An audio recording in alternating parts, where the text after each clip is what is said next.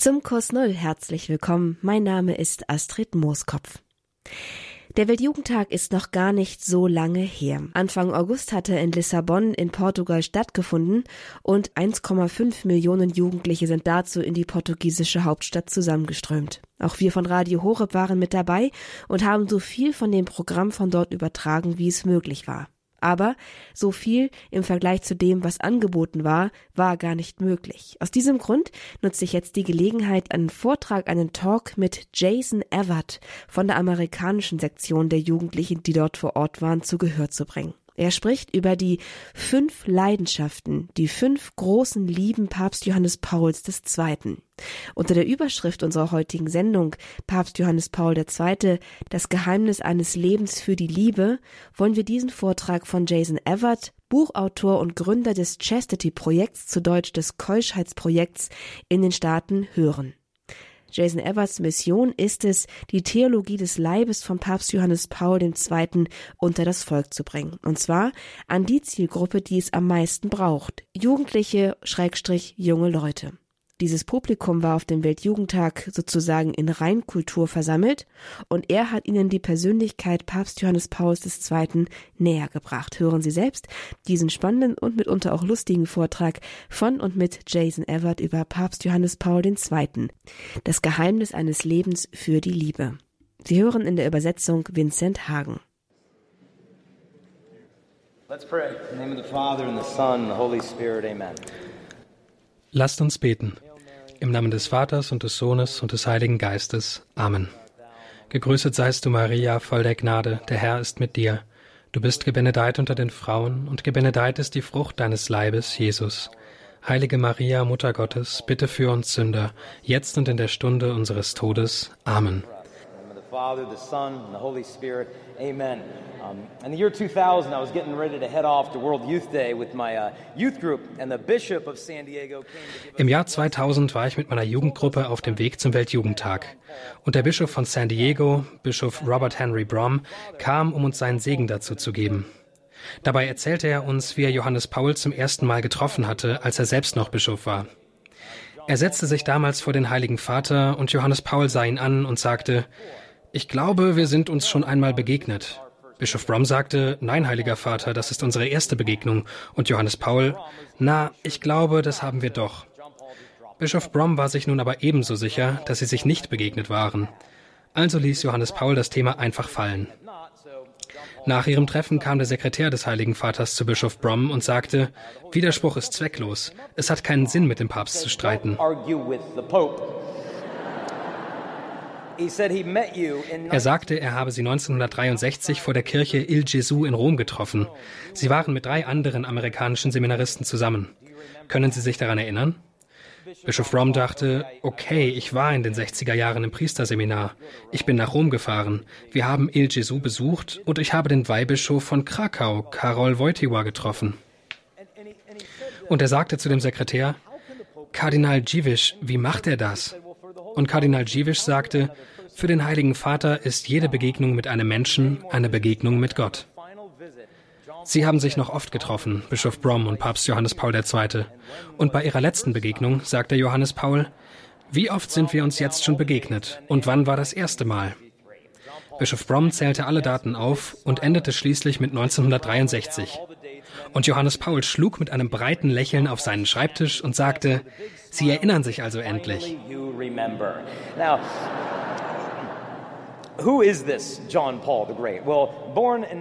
Also, wer war dieser Johannes Paul der Große? Geboren wurde er 1920. Als er von seiner Mutter Amelia entbunden wurde, lebten sie in einer Gasse gegenüber von einer Kirche. Seine Mutter konnte die Kirchenlieder hören, die von der Kirche auf der anderen Seite der Gasse herüberklangen, und sie bat die Hebammen, die Fenster zu öffnen. So konnten die Lobgesänge während der Geburt von Johannes Paul hereindringen. Er wurde als Karol Josef Wojtyła geboren und musste viel Leid ertragen. Seine Schwester starb noch vor seiner Geburt. Dann starb seine Mutter, als er noch ein kleiner Junge war. Sein Bruder Edmund, der gleichzeitig sein bester Freund war, starb, als Johannes Paul erst elf Jahre alt war. Und als Johannes Paul im Alter von 20 Jahren von der Arbeit nach Hause kam, fand er den toten Körper seines Vaters in dessen Bett. Seine ganze Familie war gestorben, ohne dass er in der Sterbestunde dabei gewesen sein konnte. Er kniete am Bett seines Vaters, hielt seine kalten Hände in dieser Nacht und weinte. Gott, im Alter von 20 Jahren habe ich bereits alle verloren, die ich geliebt habe. Und damit ist nicht nur seine Familie gemeint. Es war die Zeit, als die Nazis Polen übernahmen. Sein eigener Pfarrer wurde von den Nazis in einem Fass mit menschlichen Exkrementen ertränkt, weil er sich weigerte, einen Rosenkranz in den Dreck zu treten. Johannes Paul II. hatte auch selbst viele Begegnungen mit dem Tod. Er wurde von einem Lastwagen der Nazis angefahren und blieb bewusstlos und blutend am Straßenrand liegen. Als Junge wurde er einmal fast erschossen. Einmal entging er dem Tod nur um Haaresbreite. Das war, als die Nazis in Polen die Männer seines Viertels zusammentrieben. Er versteckte sich in einem Kellerraum und die Nazis kontrollierten alle Räume, bis auf diesen einen. Nach den Nazis kamen bald die Kommunisten. Zu diesem Zeitpunkt war Johannes Paul schon Priester und Bischof geworden. Die Regierung hat ihn überwacht. Nicht nur, dass sie alle Telefone im Haus abhörten, sie hatten auch das ganze Haus verwanzt, sodass sie alles hören konnten, was gesprochen wurde. Johannes Paul wusste das. Also hielt er aus dem Stegreif Predigten über die philosophischen Probleme des Marxismus und des Kommunismus, weil er wusste, dass sie sich das anhören mussten. Boss move John Paul. Uh, and so aber wissen Sie, er trug es mit Fassung, all die Spionage, die vor sich ging. Und schließlich wurde er zum Papst ernannt. Das war 1978, da wurde er zum Papst ernannt. Man hätte damals schon ahnen können, dass er etwas Besonderes ist, als er seine erste Predigt in elf verschiedenen Sprachen hielt. Er war ein intellektueller Gigant, ein Weltklasse-Philosoph. Sein Sekretär bestätigte, dass er tatsächlich die Gabe zweigleisiger Konzentration besaß. Das heißt, er konnte zum Beispiel ein kompliziertes theologisches Buch lesen, während ihm jemand ein philosophisches Buch vorlas. Und er konnte beides gleichzeitig aufnehmen. Er konnte päpstliche Ansprachen verfassen, während ihm jemand eine Fremdsprache beibrachte. Während er die Verhandlungen des Ersten Vatikanischen Konzils verfolgte, schrieb er an der Theologie des Leibes, die sein großes theologisches Vermächtnis wurde. By the way, was viele Menschen in der Kirche nicht wissen, ist, dass auch ich die Gabe der zweigleisigen Konzentration besitze. Ich kann nämlich tatsächlich ein NBA-Basketballspiel sehen, während meine Frau mir den Stundenplan der Kinder für den nächsten Tag erklärt. Ich kann beide Quellen gleichzeitig verarbeiten. Now you, well, you laugh. Ihr, ihr lacht, aber sie testet mich. Sie fragt mich, Schatz, was habe ich gerade zu dir gesagt? Und ich sage, du hast gesagt, dass LeBron zwei Rebounds von einem Triple-Double entfernt ist. Und sie sagt, das habe ich nicht gesagt. Und ich, deshalb üben wir ja diese Dinge, Schatz. Also zusammengefasst, ich arbeite noch dran. Uh, aber Johannes Paul war nicht nur intellektuell ein Gigant, sondern auch spirituell ein echter Mystiker, ein spiritueller Koloss. Über seinen Vater sagte Johannes Paul später mit Blick auf den Tod seiner Mutter, Nachdem meine Mutter gestorben war, wurde das Leben meines Vaters zu einem fast ununterbrochenen Gebet. Manchmal wachte er, Johannes Paul, nachts auf, schaute in das Zimmer seines Vaters und sah seinen Vater auf dem Boden knien, versunken im Gebet. Und er lernte daraus, Männer haben ein inneres Leben. Männer nehmen ihr Gebetsleben ernst. Und er schrieb später über seinen Vater, dass die Gewalt der Schläge, die ihn getroffen hatte, ungeheure spirituelle Tiefen in ihm aufgerissen hatte. Und sein Kummer fand sein Ventil im Gebet. Ich glaube, das gilt auch für Johannes Paul, dass die Gewalt der Schicksalsschläge, die ihn getroffen hatten, ungeheure geistige Tiefen in ihm geöffnet haben, und sein Kummer fand im Gebet den Ausweg. Die Frucht dieses tiefen inneren Lebens war eine Vielzahl von Wundern. Ich denke zum Beispiel an ein Wunder, als der Papst einmal in Mexiko war. Da kam eine Mutter, deren kleiner Junge Hiran an Leukämie zu sterben drohte. Er war fünf Jahre alt und wog nur noch 14 Kilo. Er hatte zahlreiche Chemotherapien hinter sich. Nichts hat geholfen. Er würde bald sterben, so sah es aus, und er hatte seit zwei Wochen nichts mehr gegessen. Und so sagte die Mutter zu ihrem Mann, wir müssen Hiran zum Flughafen bringen, wo der Papst in ein paar Stunden landen wird. Der Ehemann wollte davon nichts hören. Er war Atheist, ein linker Politiker, der nichts mit Gott zu tun hatte. Aber sie, eine gläubige Latino-Mutter, akzeptierte kein Nein und brachte den Kleinen mit seinem atheistischen Vater zum Flughafen. Johannes Paul steigt aus dem Flugzeug, entdeckt den kleinen, kahlköpfigen Jungen, geht auf ihn zu, segnet ihn, küsst seine Glatze und geht weiter. Der kleine Junge wendet sich seiner Mutter zu und sagt, ich hab Hunger, quiero pollo, ich will Hühnchen. Und die Mutter sagt, Du, du hast seit zwei Wochen nichts gegessen. Er sagt, aber ich habe Hunger. Sie geben dem Kind Hühnchen, der Junge wird nach Hause gebracht. Die Ärzte untersuchen ihn und stellen fest, dass keine Spur von Leukämie in seinem Körper zu finden ist. Hiran war dauerhaft geheilt. Now, now, not,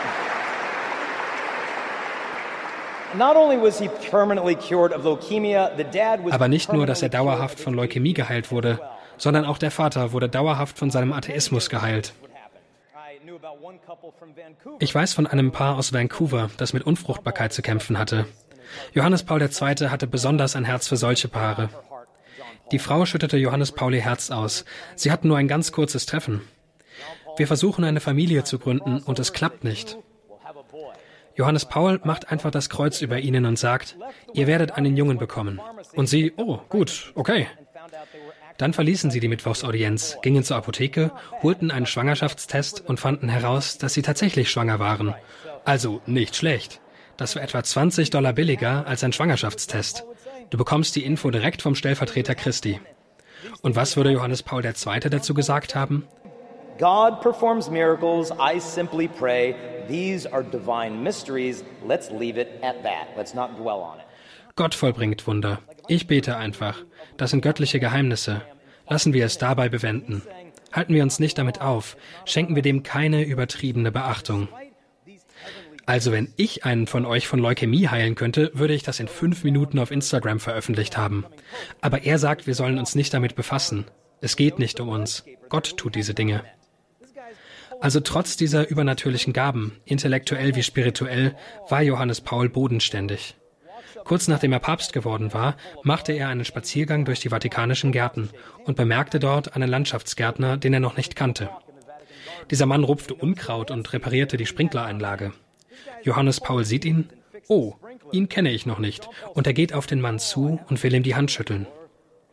Die Hände des Mannes sind aber voller Schlamm und er kann nicht. Und der Papst bemerkt sein Zögern, greift den Mann bei den Handgelenken und schmiert den Schlamm von den Händen auf seine weiße Soutane. Und das mit den Worten, keine Sorge, jetzt wo ich Papst bin, muss ich meine Wäsche nicht mehr selbst waschen.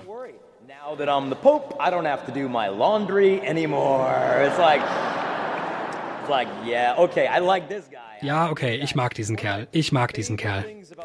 Eines meiner Lieblingsdinge über den Heiligen Vater ist, dass er sich aus dem Vatikan herausschlich, um mit seinen Freunden abzuhängen.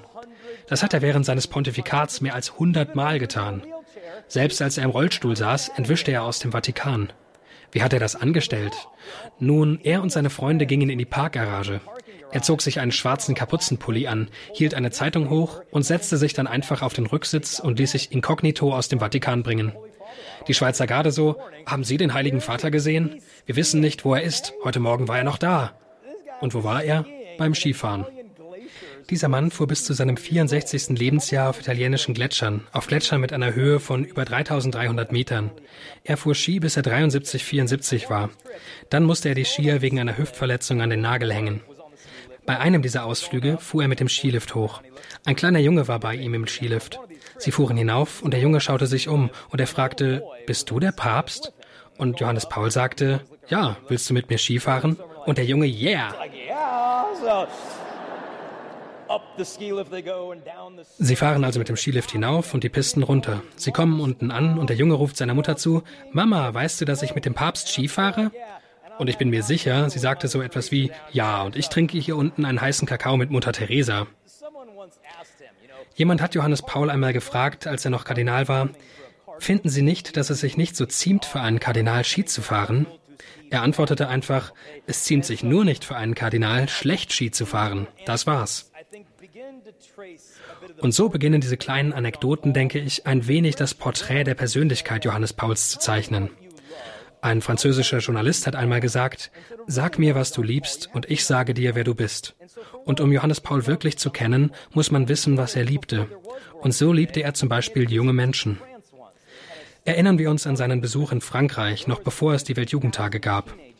In einem Stadion hatten sich 50.000 junge Menschen versammelt und weitere 35.000 warteten draußen.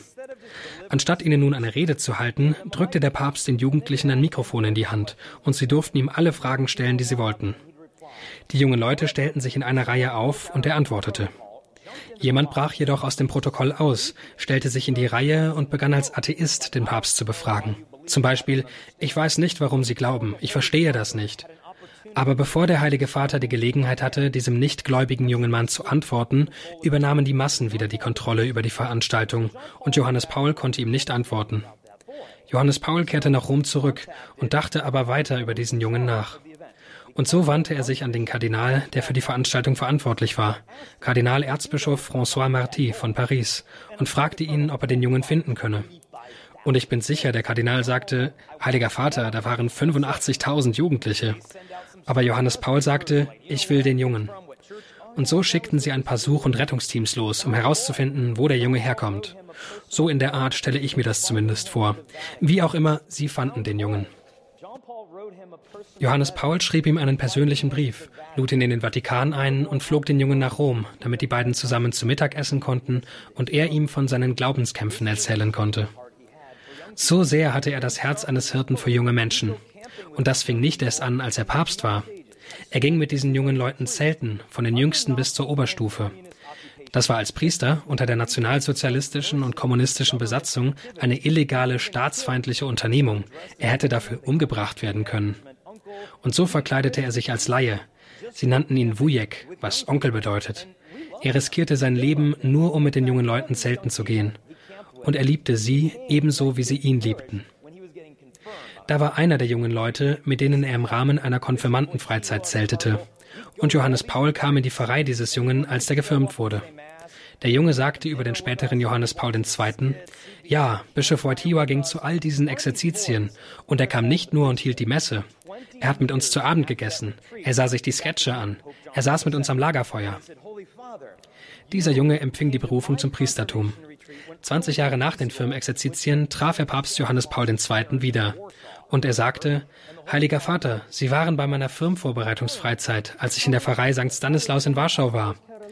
Und der Heilige Vater sagte, ja, sag mir, wie geht's Peter? Wie geht es Thomas? Wie geht es Catalina? Wie geht es Kascha? Und er geht die Listen mit den Namen der Jugendlichen aus den Exerzitien vor mehr als 20 Jahren durch. So groß war das Hirtenherz, das uns in Johannes Paul II. geschenkt worden war. Wir liebten ihn, weil er heiter und herausfordernd war. Er war nicht nachgiebig. Er würde uns sagen, habt keine Angst, die Heiligen des neuen Jahrtausends zu sein. Liebt das Gebet, seid kontemplativ, streckt euch nach der Gottesmutter aus. Und so forderte er uns heraus, und er wuchs mit den jungen Menschen und sah, wie sie sich verliebten. Später sagte er, als junger Priester habe ich gelernt, die menschliche Liebe zu lieben. Es war eine seiner Lieblingsbeschäftigungen, diese jungen Leute zum Zelten mitzunehmen. Frisch verheiratete Paare, verlobte Paare, alle diese Paare, die mit ihm zelteten und denen er die Liebe und die Verantwortung beibrachte, haben eine Scheidungsrate von 0 Prozent. Der Hörsaal war während seiner Vorlesungen über Keuschheit und menschliche Liebe bis auf den letzten Platz besetzt. Die Studenten saßen aufgereiht an den Wänden auf den Heizkörpern der Universität von Lublin. Sie füllten die Gänge, nur um zu hören, was er zu sagen hatte. Die Mädchen meinten, er muss verheiratet oder zumindest verlobt gewesen sein. Es ist unmöglich, dass er Frauen so gut versteht. Aber er verstand sie, weil er ein unglaublich guter Zuhörer war. Ich kannte eine Frau, die ihren katholischen Glauben verloren hatte. Ihre Freundin überredete sie zu einem kurzen Treffen mit Johannes Paul II. Diese Frau hatte so viele Widerstände gegen die Kirche, dass sie sich nur zu ein paar Minuten überreden ließ. Sie saß also nur ganz kurz mit Johannes Paul II. zusammen. Als das Treffen vorbei war, brach sie in Freudentränen aus und ihre Freundin fragte, was hat der Heilige Vater zu dir gesagt? Und sie sagte, er hat gar nichts gesagt, er hat mir einfach zugehört. Er ist der erstaunlichste Mann, den ich je getroffen habe. Er wusste, wie weise es ist, zuzuhören. Viele Leute denken, was kann ein Zölibatärer schon über menschliche Liebe und Sexualität wissen? Nun denken Sie mal darüber nach. Ich bin ein verheirateter Mann, also kenne ich im Grunde nur eine Frau, und das ist so ziemlich alles. Meine Frau würde mir wahrscheinlich sogar widersprechen. Ich kenne nicht einmal sie wirklich gut. Sie hat mir das sogar mal mehr oder minder attestiert. Sie sagte, Jason, du bist kein guter Zuhörer. Und ich sagte darauf, Schatz, ich bin ein Motivationsredner, kein motivierter Zuhörer. Sie fand das nicht sehr witzig, aber ich fand es ziemlich geistreich von mir.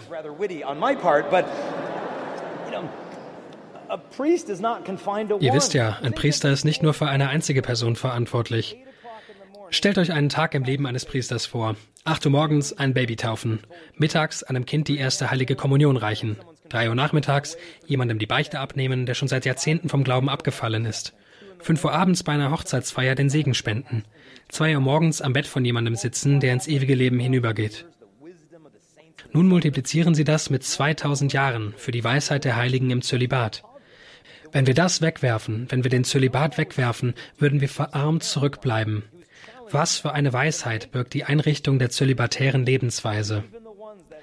Als Johannes Paul einmal zu Bischöfen in Amerika sprach, forderte er sie auf, die Lehren der Kirche, auch diese anspruchsvollen Empfängnisverhütung, Abtreibung, vorehelicher Sex, für die moderne Welt attraktiv zu machen.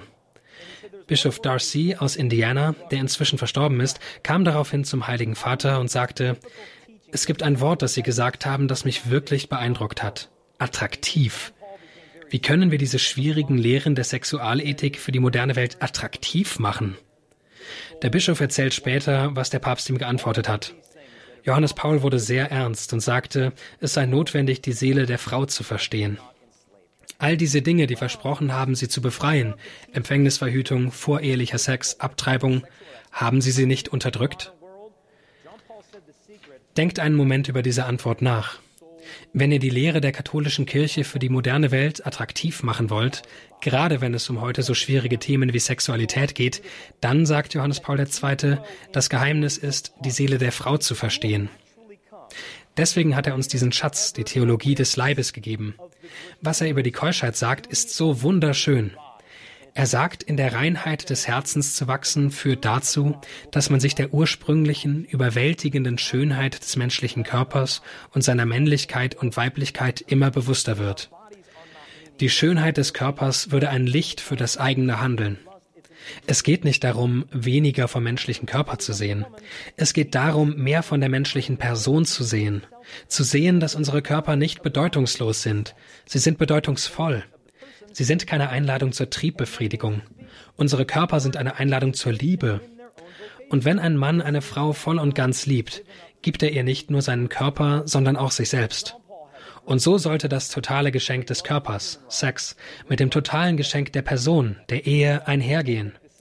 Und dann sprechen die Eheleute die Worte der Wandlung in ihrer eigenen Hingabe. Dies ist mein Leib. Ich gebe ihn für dich hin. Es ist eine eucharistische Liebe. Johannes Paul II. hatte eine große Liebe für junge Menschen, eine große Liebe für die menschliche Liebe und eine große Liebe für das allerheiligste Sakrament. Tatsächlich hat Benedikt XVI. genau das über Johannes Paul gesagt. Man lernt Johannes Paul am besten kennen, wenn man mit ihm die Messe feiert, mehr als durch die Analyse seiner Bücher oder Reden. Man lernt ihn am besten kennen, wenn man sich in die intensive Stille seines Gebets hineinziehen lässt. Denn Johannes Paul hat die Messe nicht nur gefeiert, er hat die Messe gelebt. Dies ist mein Leib, der für euch hingegeben wird. Seine Liebe zur Eucharistie war erstaunlich. Ich habe in dieser Woche einigen unserer Pilger erzählt, dass der Vatikan, als Johannes Paul 1995 nach Maryland kam, Leute losgeschickt hat, um den Besuch des Papstes vorzubereiten. Der Priester, der für Johannes Paul verantwortlich war, war ein Jesuit namens Pater Roberto Ducci. Er tauchte ein paar Wochen vor dem Papstbesuch in Maryland auf und bereitete alles vor. Er geht durch die Bischofsresidenz den langen Flur entlang. Es ist ein Korridor mit einer Reihe von Türen, von denen eine in die Kapelle mit dem Allerheiligsten Sakrament führt. Alle Türen sehen gleich aus. Pater Tucci sagte zu Pfarrer Michael White, dem Rektor, wenn der Heilige Vater kommt, bitte stellen Sie sicher, dass diese Tür geschlossen ist. Es wäre uns lieber, wenn der Heilige Vater nicht wüsste, dass das Allerheiligste Sakrament in der Residenz ist. Nun, Pfarrer Michael White war etwas perplex. Warum soll Jesus vor dem Papst versteckt werden? Und Pater Roberto Tucci erklärte ihm warum. Sehen Sie, wir sind verantwortlich für den Zeitplan des Heiligen Vaters, für die apostolischen Besuche.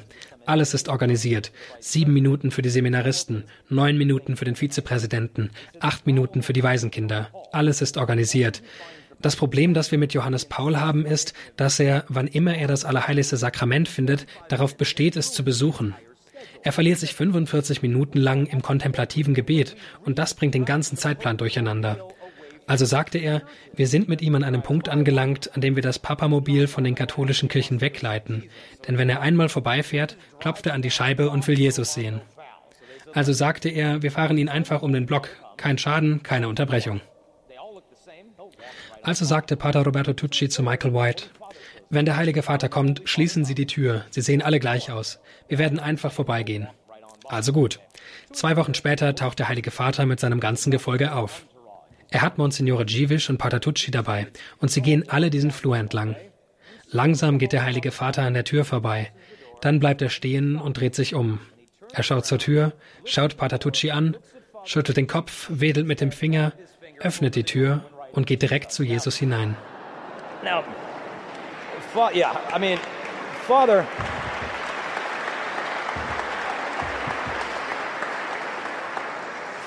Father Michael White was astonished. Pfarrer Michael White war verblüfft. Es war unmöglich, von außen die Kapelle zu erkennen. Die Türen sahen ja alle gleich aus. Und dass es kein Zufall war, beweist der Besuch des Papstes am nächsten Tag im Priesterseminar. Denn da machte Johannes Paul genau das Gleiche. Er wusste, wo unser Herr Jesus war. Und für mich ist das fast wie die Szene in Mel Gibsons Film Die Passion Christi, wo unser Herr, glaube ich, im Kerker des Hohepriesters war und die Jungfrau Maria draußen stand. Und es war, als ob sie die Gegenwart des anderen spüren konnten, obwohl sie sich nicht sehen konnten. Und ich glaube, es war diese tiefe Marienliebe von Johannes Paul, die ihm diese tiefe eucharistische Liebe gab. Denn er hatte eine große, große Liebe zur Jungfrau Maria. Und ich glaube, das liegt zum Teil daran, dass er seine eigene Mutter in so jungen Jahren verloren hat. Er hat überhaupt eine tiefe Zuneigung zu Müttern. Ich erinnere mich, dass ich einmal nach Rom kam und ein Priester mir sagte, wir wollten unbedingt den Heiligen Vater sehen. Ich hatte ihn schon ein paar Mal gesehen, im Laufe meines Lebens 24 Mal. Ich bin ziemlich verwöhnt worden. Jedenfalls wollten wir ihn auch bei dieser Gelegenheit unbedingt sehen. Und ich fragte einen Priester deswegen, hey, können Sie uns helfen, ein Treffen mit dem Papst zu arrangieren? Und der Priester sagte, seht mal, ihr habt ein kleines Baby. Kommt einfach früh zur Generalaudienz und setzt euch ganz nach vorne, denn der Papst kann Babys nicht widerstehen. Also bin ich morgens aufgestanden und um vier Uhr morgens hingegangen. Ich stehe im Regen. Die erste Person in der Schlange für die Mittwochsaudienz. Die Türen öffnen sich. Ich sprinte auf den vordersten Platz. Stunden später taucht meine Frau mit dem kleinen Baby auf, unserem kleinen Sohn, Johannes Paul. Wir setzten ihn auf das Geländer. Und ich hatte ein großes Schild mit roten Buchstaben geschrieben, auf dem stand, mein Name ist Johannes Paul, mit einem leuchtend roten Pfeil, der auf das Baby zeigte. Das war's. Und so setzten wir ihn genau dahin. Und tatsächlich, nach der Audienz kommt einer der Platzanweiser des Papstes zu uns und dem Baby herunter. Ich spreche zwar kein Italienisch, aber er sagt, Il bambino è solo la madre. Okay, ich spreche kein Italienisch, vielleicht ein bisschen Spanisch. Il bambino è solo la madre. Ich sage, Moment mal, ich bin der Vater, ich helfe mit. Ich mache Windeln. Und was ist mit mir? Il bambino è solo la madre. Das Baby und nur die Mutter. Also wurde die Absperrung geöffnet und er brachte unser kleines Baby, Johannes Paul, zusammen mit meiner Frau und anderen Müttern und ihren Babys direkt zum Heiligen Vater, um den Segen zu erhalten. Er hatte diese Liebe für Mütter und eine besondere Liebe für seine himmlische Mutter.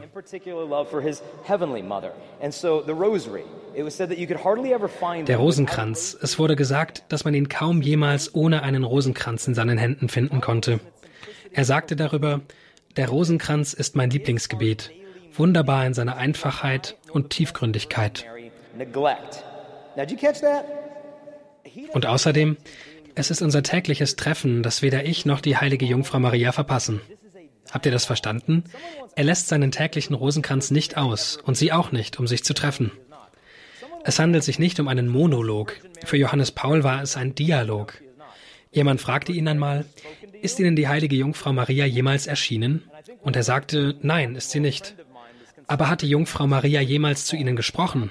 Er sagte, ja, das hat sie. Und ich glaube, eines dieser Gespräche fand statt, als ein Freund von mir mit Johannes Paul die Messe feierte. Nach der Kommunion setzten sie sich hin, und er war so nah, dass er den Heiligen Vater beten hören konnte. Er sagte, Johannes Pauls Hände waren vor seinem Gesicht, so dass niemand es sehen konnte, aber er weinte und sagte, No Maria, no Madonna, no Maria. Er sprach wirklich mit der Gottesmutter über etwas, das sie ihm mitteilte. Nach diesem Treffen fragte einer der Assistenten des Papstes meinen Freund, hat Ihnen die Messe mit dem Heiligen Vater gefallen? Und er sagte, ja, aber der Heilige Vater war nach der Kommunion sehr aufgewühlt. Es klang, als würde er mit der Jungfrau Maria sprechen. Und der Assistent sagte, das macht er die ganze Zeit. Und sie ist die einzige, der er hier zuhört.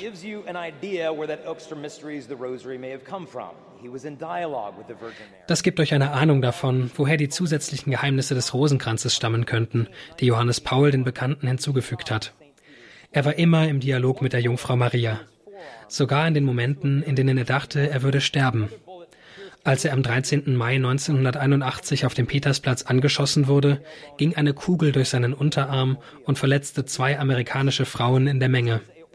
Die andere Kugel durchschlug seinen Finger, durchdrang seinen Unterleib, bohrte sich durch seine Eingeweide, trat am Steißbein aus und schlug ins Papamobil ein.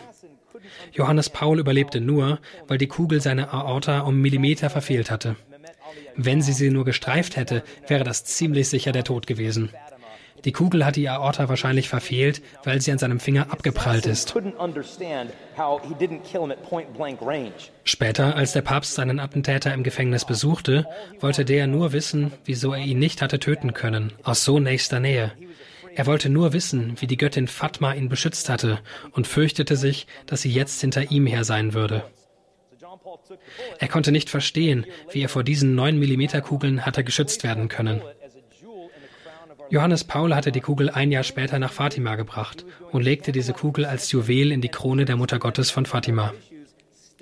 Während dieses Besuchs fand eine Lichterprozession statt und ein Priester, der psychische Probleme hatte, stach auf Papst Johannes Paul II. ein. Wenn man die damaligen Nachrichtenberichte liest, heißt es nur, dass ein Mann versuchte, Johannes Paul anzugreifen. Johannes Paul war auf dem Weg zurück in die Sakristei und die Sicherheitsleute warfen den Angreifer zu Boden.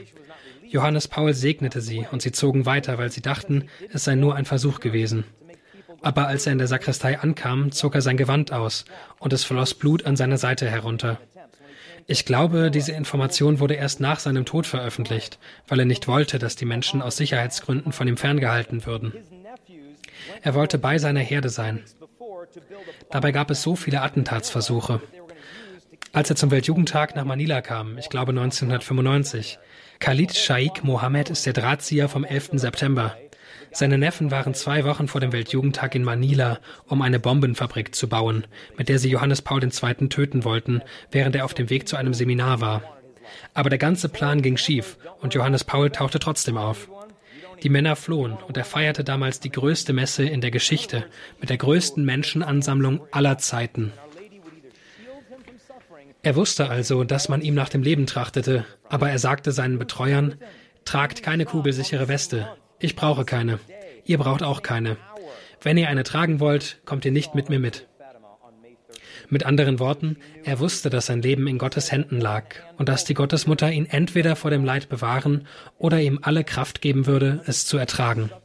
Und davon musste er sich leiten lassen. Und er wusste, dass sie bei ihm war. Er wurde im selben Monat, am selben Tag, zur selben Stunde angeschossen, als die Seher am 13. Mai zum ersten Mal unsere liebe Frau von Fatima sahen.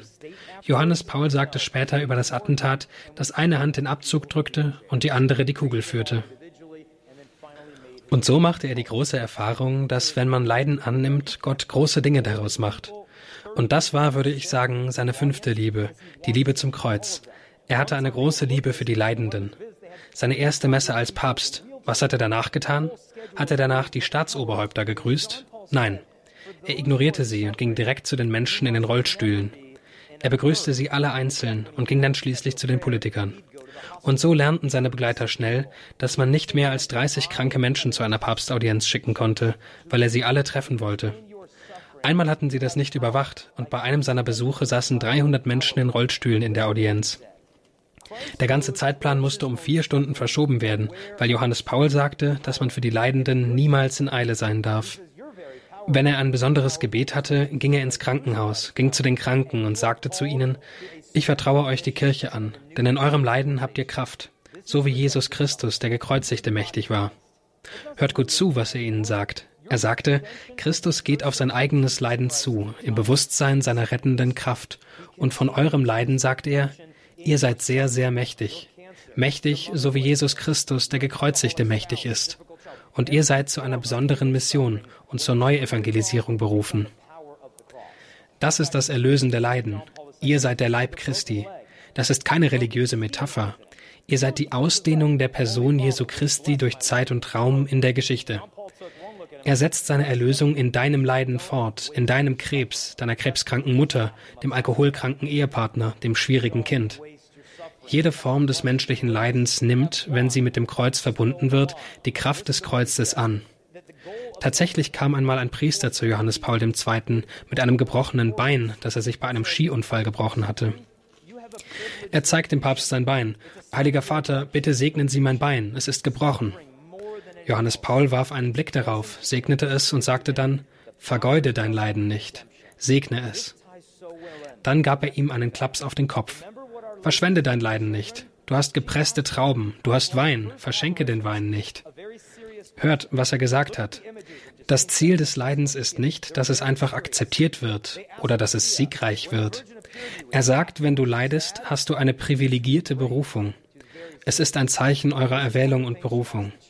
Das Leiden macht mehr als alles andere die Kräfte der Erlösung in der Geschichte der Menschheit gegenwärtig. Erinnert ihr euch, was die Mutter Gottes zu den Kindern sagte? Sie stellte ihnen bei einer der ersten Erscheinungen eine sehr ernste Frage. Schauen Sie sich die Bilder von Jacinta, Francisco und Lucia an. Sie sind sehr ernst. Sie fragten Lucia, als die Jungfrau euch erschien, war sie glücklich? War sie traurig? Sie sagte, sie war ernst, sie war sehr ernst. Und das ist eine der Fragen, die sie den Kindern stellte und die wir uns auch stellen müssen. Stellt euch vor, dass die Mutter Gottes zu euch sagt, Seid ihr bereit, euch Gott aufzuopfern, um alle Leiden auf euch zu nehmen, die er euch zur Sühne für die unzähligen Sünden, durch die er beleidigt ist, und zur Bekehrung der Sünder schicken wird? Denkt darüber nach. Das ist Christus. Maria sagt, seid ihr bereit, Jesus zu sein? Wollt ihr euch Gott anbieten, um alle Leiden auf euch zu nehmen, die er euch als Wiedergutmachung für die Sünden, die unzähligen Sünden, durch die er beleidigt ist, und zur Bekehrung der Sünder schickt? Und Johannes Paul konnte darüber sprechen, weil er das Leiden kannte. Er verbrachte so viele Tage im Gemelli-Hospital. Er fing an, es den dritten Vatikan zu nennen. Er war oft dort, aber er hatte seinen Sinn für Humor nicht darüber verloren. Als er in einen Rollstuhl gesetzt werden musste, sagte er, jeder andere bekommt ein mobiles Telefon, ein Handy. Ich bekomme einen mobilen Stuhl, einen Rollstuhl. Als er sich die rechte Schulter auskugelte, sagte er, keine Sorge, ich kann mit meiner linken Hand genauso gut segnen. Als seine Schwester sah, wie krank er war und sagte, Oh, ich mache mir Sorgen um eure Heiligkeit, antwortete er nur, Oh, ich mache mir auch Sorgen um meine Heiligkeit. Und auch ganz am Ende, nur ein paar Wochen vor seinem Tod, als ein Bischof aus Mexiko kam, um den Heiligen Vater zu besuchen, und dieser mexikanische Bischof sah, wie es um den Heiligen Vater stand, sagte er, es tut mir leid, heiliger Vater, das könnte das letzte Mal sein, dass wir uns sehen. Johannes Paul sah ihn an und sagte, warum? Was ist mit Ihnen los? Sind Sie krank? Sogar bis zum Ende. Der Humor war da. Und als er im Sterben lag, erinnert euch an die Bilder von ihm, wie er vor Parkinson zitterte und versuchte, mit kaum verständlicher Stimme eine Rede zu halten und wie dabei Speichel auf das Papier tropfte. Und man denkt sich, sollten die PR-Leute des Vatikans uns das alles zeigen? Der sabbernde Heilige Vater kann nicht einmal sprechen. Ich glaube, Johannes Paul wollte, dass wir das sehen, weil er uns lehrte, wie man lebt und wie man stirbt. Er sagte, ich habe viele Enzykliken und viele apostolische Briefe geschrieben, aber ich habe erkannt, dass ich der Menschheit am besten mit meinem Leiden helfen kann. Denkt an den Wert des erlittenen und mit Liebe dargebrachten Schmerzes. Und so versammelte sich die Welt vor seinem Fenster auf dem Petersplatz, als sich sein Gesundheitszustand verschlechterte. Und wie von einem himmlischen Dramatiker beschrieben, verließ er diese Welt so, wie er sie betreten hatte, mit offenen Fenstern und Gebetsliedern, die in den Raum strömten. Und als sein Tod verkündet wurde, begannen die Gesänge aufzusteigen. Santo subito, Santo subito. Und er war schnell ein Heiliger. Die schnellste Heiligsprechung, die bis dahin jemals stattgefunden hatte, war die des heiligen José María Escrivá innerhalb von 27 Jahren. Johannes Paul wurde mit nur neun Jahren dreimal so schnell heilig gesprochen. Und um zu zeigen, wie schnell der Vater seine Heiligsprechung beschleunigen wollte, fand das Wunder für seine Heiligsprechung während der Messe statt, als er für ehrwürdig erklärt wurde. Und schon war das nächste Wunder da. Johannes Paul soll beim Mittagessen einmal gesagt haben, ich weiß nicht, ob die Geschichte sich an diesen Papst erinnern wird, aber wenn, dann hoffe ich, dass man sich an mich als Papst der Familie erinnert. So wollte er in Erinnerung bleiben. Und wie wichtig ist das gerade jetzt in Verbindung mit der Botschaft, die Schwester Lucia geschrieben hat. Die letzte Schlacht zwischen Gott und der Herrschaft des Satans wird um die Ehe und die Familie geschlagen werden. Kommt euch das mit Blick auf die heutige Kultur bekannt vor? Habt keine Angst, fügte Schwester Lucia aber noch hinzu, denn jeder, der sich für die Heiligkeit der Ehe und der Familie einsetzt, wird zwar immer angefochten und in jeder Hinsicht bekämpft werden, weil dies die entscheidende Frage ist. Aber die Gottesmutter hat ihm bereits den Kopf zertreten, also habt keine Angst. Inmitten des ganzen Tumults in der Familie und des Durcheinanders und allem, was vor sich geht, hat die Gottesmutter dem Teufel bereits den Kopf zertreten.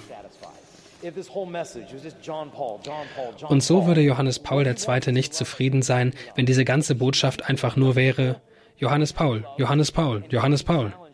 Ich glaube, er will, dass wir das lieben, was er liebt. Wir sollten die jungen Menschen mit der Gewissheit von hier entlassen, dass sie geliebt sind und dazu aufgefordert sind, sich selbst zu verschenken. Denn im Moment haben wir keine Krise in unserer Welt der Politik und Ideologie. Wir befinden uns mitten in einer Krise der Heiligen. In diesem Raum sollte es nicht nur einen oder zwei Verehrungswürdige geben. Es sollten Heilige aus diesem Raum strömen. Das ist es, was die Kirche mehr als alles andere braucht. Und Johannes Paul sagte, als er zu den Studenten sprach, dass jeder Mensch, der das Reich Gottes sucht, sich selbst findet. Also, ihr jungen Leute, versteht eure Berufung. Wir sollten von ihr weggehen mit einer größeren Liebe zur Ehe, einer größeren Liebe zu Gottes Plan für die menschliche Sexualität, die wir mutig ausleben, wie es der selige Giorgio Frassati als 24-jähriger Single getan hat, mit einer größeren Liebe zu unserem Herrn und dem allerheiligsten Sakrament, zur Jungfrau Maria und zu dem Leid, das Gott uns in unserem Leben erfahren lässt. Und so liegt der Sieg letztlich nicht bei uns. Johannes Paul sagte, dass jeder Heilige ein einzigartiger Sieg Gottes und des Menschen ist. Ich verabschiede mich heute mit den Worten einer jungen Frau, die Johannes Paul in der Zeit begegnete, in der sie Studentin war. Ich habe den Text im letzten Sommer in Polen gefunden und ihn aus dem Polnischen übersetzen lassen. Und hier ist ihre Geschichte. Sie sagte, ich kam an einem heißen Nachmittag vom Unterricht zurück und ging in die Kirche St. Florian, um mich auszuruhen und eine Abkühlung zu bekommen. Und dann hörte ich das Rascheln von Papierblättern. Ich blickte zurück. Ein Priester saß im Beichtstuhl, Johannes Paul, und las etwas unter einer kleinen Lampe. Ich weiß nicht, wie es dazu kam, dass ich hinging. Ich wusste, dass ich hingehen musste, und ich kniete am Beichtstuhl nieder. Und dann kam die Beichte. Anders als bei den Beichten, zu denen ich zuvor gegangen war, zerbrach etwas in mir. Ich verstand, dass ich so nicht mehr leben konnte, dass ich anfangen musste, ein inneres Leben zu haben, dass ich etwas begehren musste, dass ich anfangen musste, mit Gott zu reden und lernen musste, auch auf das zu hören, was er sagte. Ich kann die Worte, die der Priester am Ende flüsterte, noch hören. Komm wieder. Und so auch heute oder diese Woche bei der Beichte. Ist etwas in dir aufgebrochen? Wenn ja, dann denke ich, dass der Heilige Vater dir sagt, komm wieder. Komm wieder zum Sakrament der Versöhnung. Kommt zusammen. Kommt wieder zum Bibellesen, zu den Heiligen, die einen besonderen Platz in eurem Herzen haben. Denn jeder Mensch, der das Reich Gottes sucht, wird es auch finden. Und so sei alle Ehre Gott, dem Vater, dem Sohn und dem Heiligen Geist, wie im Anfang, so auch jetzt und alle Zeit und in Ewigkeit. Amen. Heiliger Johannes Paul II., bitte für uns. Seliger Giorgio Frassati, bitte für uns. Heilige Jacinta und Francisco, bittet für uns. Im Namen des Vaters, des Sohnes und des Heiligen Geistes. Amen. Saints Jacinta and Francisco, pray for us. In the name of the Father, the Son, and the Holy Spirit. Amen. Das war ein Talk von Jason Everett, Buchautor und Gründer des Chastity-Projekts, zu Deutsch des Keuschheitsprojekts, den er auf dem Weltjugendtag 2023 Anfang August in Lissabon in der portugiesischen Hauptstadt gehalten hat. Und Sie hörten in der Übersetzung Vincent Hagen. Wir haben das Flair des Weltjugendtags aufnehmen lassen und dabei die Persönlichkeit von Papst Johannes Paul II., dem Erfinder der Weltjugendtage, näher kennengelernt. Noch besser können Sie ihn kennenlernen mit dem Buch von Jason Everett, Pope John Paul the Great, His Five Loves, also Papst Johannes Paul der Große, seine fünf Lieben, indem er das, was er heute in dem Vortrag erzählt hat, in schriftlicher Form und noch ausführlicher niedergelegt hat. Eine Buchempfehlung, die ich Ihnen sehr ans Herz lege und zu der Sie alle Informationen auf www.hora.org im Infofeld zur Sendung nachlesen können. Ich habe Ihnen da die Buchinformation hinterlegt. Außerdem können Sie auf horeb.org auch diese Sendung in unserer Mediathek in der Rubrik Kurs Null nachhören. Herzliche Einladung dafür vorbeizuschauen. Und damit kommen wir ans Ende des heutigen Kurs Null bei Radio Horeb. Schön, dass Sie mit dabei gewesen sind. Ich verabschiede mich, wünsche Ihnen viel Freude mit dem weiteren Programm und wünsche Ihnen viel Freude mit dem weiteren Programm und freue mich aufs nächste Mal, wenn Sie hier beim Kurs Null mit dabei sind. Alles Gute und Gottes Segen. Mein Name ist Astrid Mooskopf. Sie hören Radio Horeb. Leben mit Gott.